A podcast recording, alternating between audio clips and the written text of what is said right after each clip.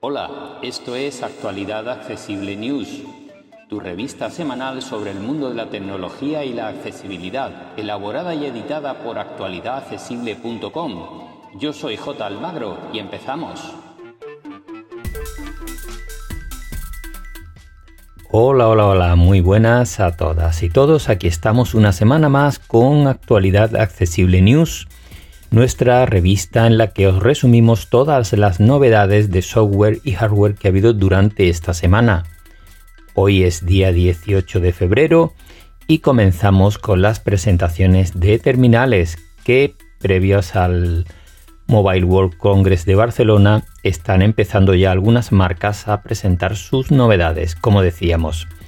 Y las primeras vienen de la mano de Realme, este fabricante ha presentado una nueva gama media, con un terminal un poco por debajo del que todavía no tenemos toda la información, pero sí de los dos 9 Pro y 9 Pro Más, que eh, son, como digo, una gama media bastante bien equipada.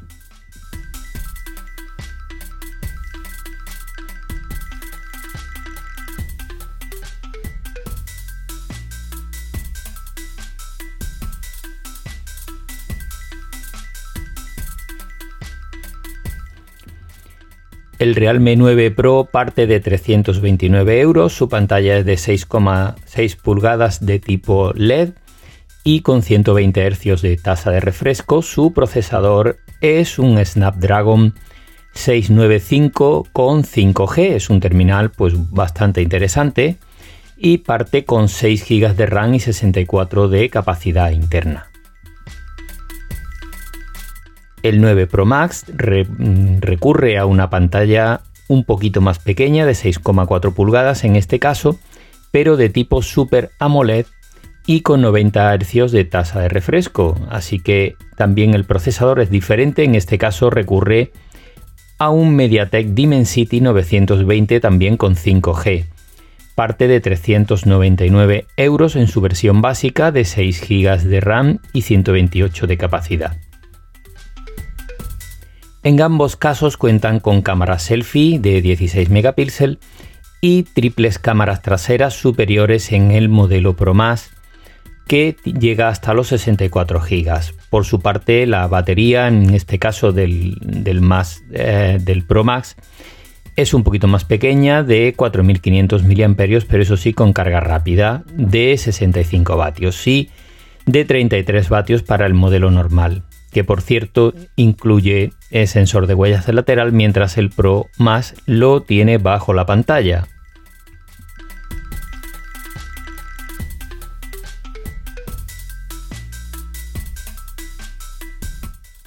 Otra novedad de esta semana es un terminal de gama de entrada que viene de la mano de Nokia, en este caso es el Nokia G21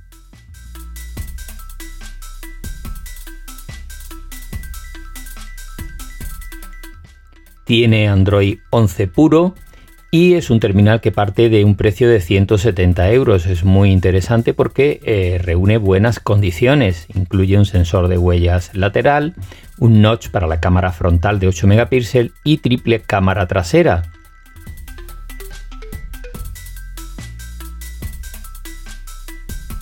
Y eso sí, su pantalla es de 90 Hz. Su carga rápida es de 18 vatios. No es demasiado rápida, pero tampoco por el precio se le puede pedir mucho más.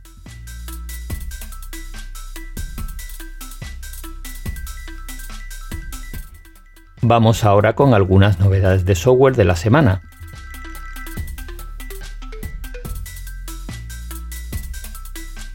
La primera novedad viene de la mano de WhatsApp para iOS, para los iPhone en este caso, y es que ahora nos permitirá reproducir mensajes de audio desde cualquier parte de la aplicación, ya sean mensajes, ya sea otras de las pantallas que tiene, desde los chats, etcétera, etcétera. Nos aparecerá en breve un pequeño reproductor en la parte superior de la pantalla en la que podremos navegar por todos los mensajes de audio de la aplicación sin ningún problema. Así que veremos cuando nos va llegando, eso sí hay que actualizar y cuando Facebook extienda a todos los usuarios esta nueva eh, funcionalidad, nos irá llegando paulatinamente.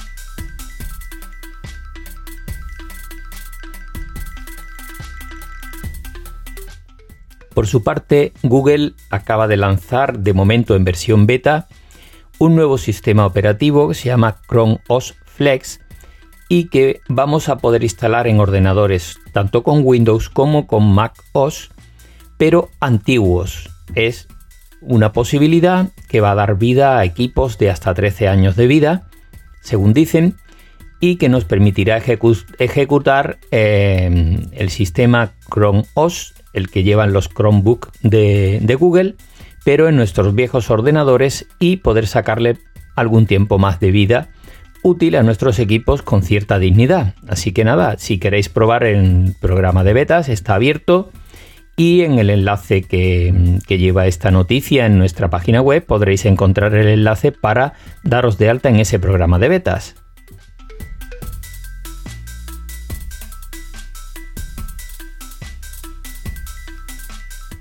Otra novedad que viene de la mano de Google es una actualización de la aplicación Google Home para nuestros iPhone que nos va a permitir usarlos como mando a distancia del Chromecast. Esto ya se podía hacer desde terminales Android, pero ahora Google lo extiende a dispositivos Apple, de tal manera que si tenéis instalada la aplicación eh, Google Home en vuestro, en vuestro iPhone, cuando la actualicéis a la última versión, la 2.48, y si tenéis además un Chromecast conectado a vuestra televisión, podréis manejarlo desde la propia aplicación de Google Home del iPhone.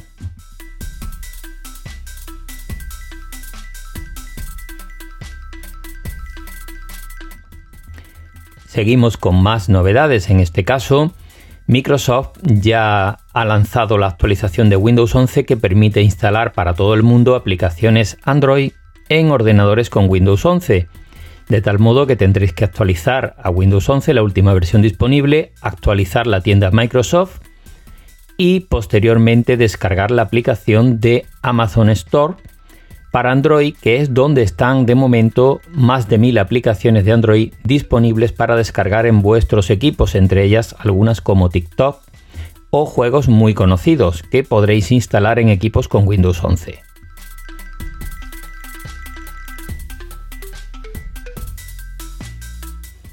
Otra noticia de esta semana es que ha habido dos actualizaciones para ordenadores Mac. Una de ellas es la 11.6.4 para ordenadores que se quedaron en MacOS Big Sur y que ahora eh, se actualiza con eh, mejoras en seguridad, importante y recomendada para todos los usuarios. Y por su parte, también hay una actualización para equipos con eh, MacOS 12.2, eh, que es Monterrey, la última versión pública disponible. Y en este caso es una versión que interesa actualizar la 12.2.1 para equipos con procesador Intel que al parecer estaban dando problemas de batería. Así que ya sabéis, si estáis en la 12.2, actualizar a esta que resuelve problemas de batería.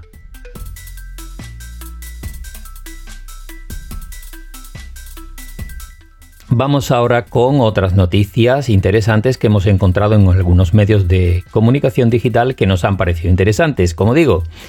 Y lo primero que vamos a ver son algunos tutoriales.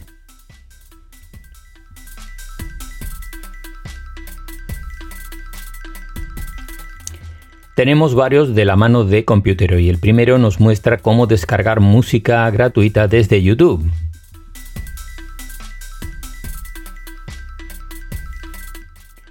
También aquí en Computer hoy nos muestran cómo reparar un pendrive cuya mm, unidad dice Windows que está protegida contra escritura y no nos deja copiar archivos a él.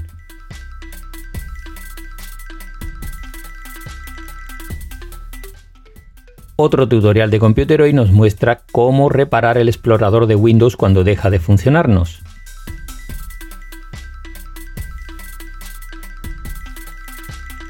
En Ipadízate nos dejan un truco secreto para hacer ajustes finos del brillo y el sonido en nuestro Mac.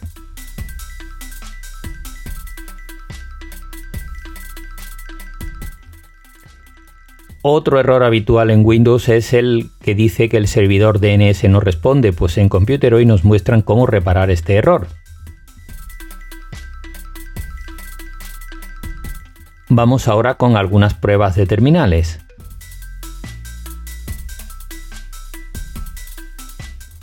En Computer hoy han probado el TCL20+. También han probado aquí el Motorola G31.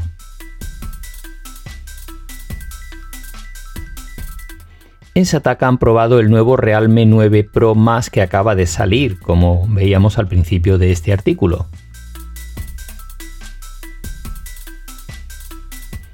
Vamos con otras noticias que no son pruebas ni son tutoriales.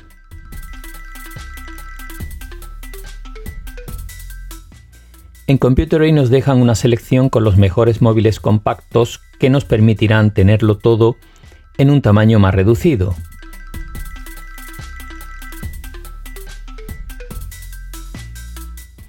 En Sataka nos dejan una comparativa muy interesante entre los principales operadores de plataformas de streaming musical, tales como, como YouTube, Deezer, eh, Amazon Music, Apple Music, Spotify, etcétera, etcétera.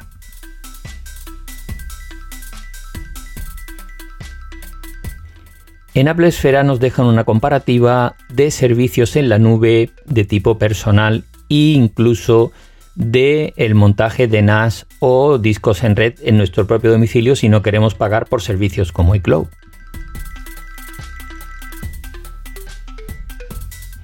Y esto va a ser todo por esta semana. Como siempre encontraréis toda la información ampliada en nuestra página web www.actualidadaccesible.com. Así que un abrazo para todas y todos y hasta la semana que viene. Para más información, visita nuestra página web www.actualidadaccesible.com o búscanos en plataformas de podcast y en YouTube. Somos Actualidad Accesible.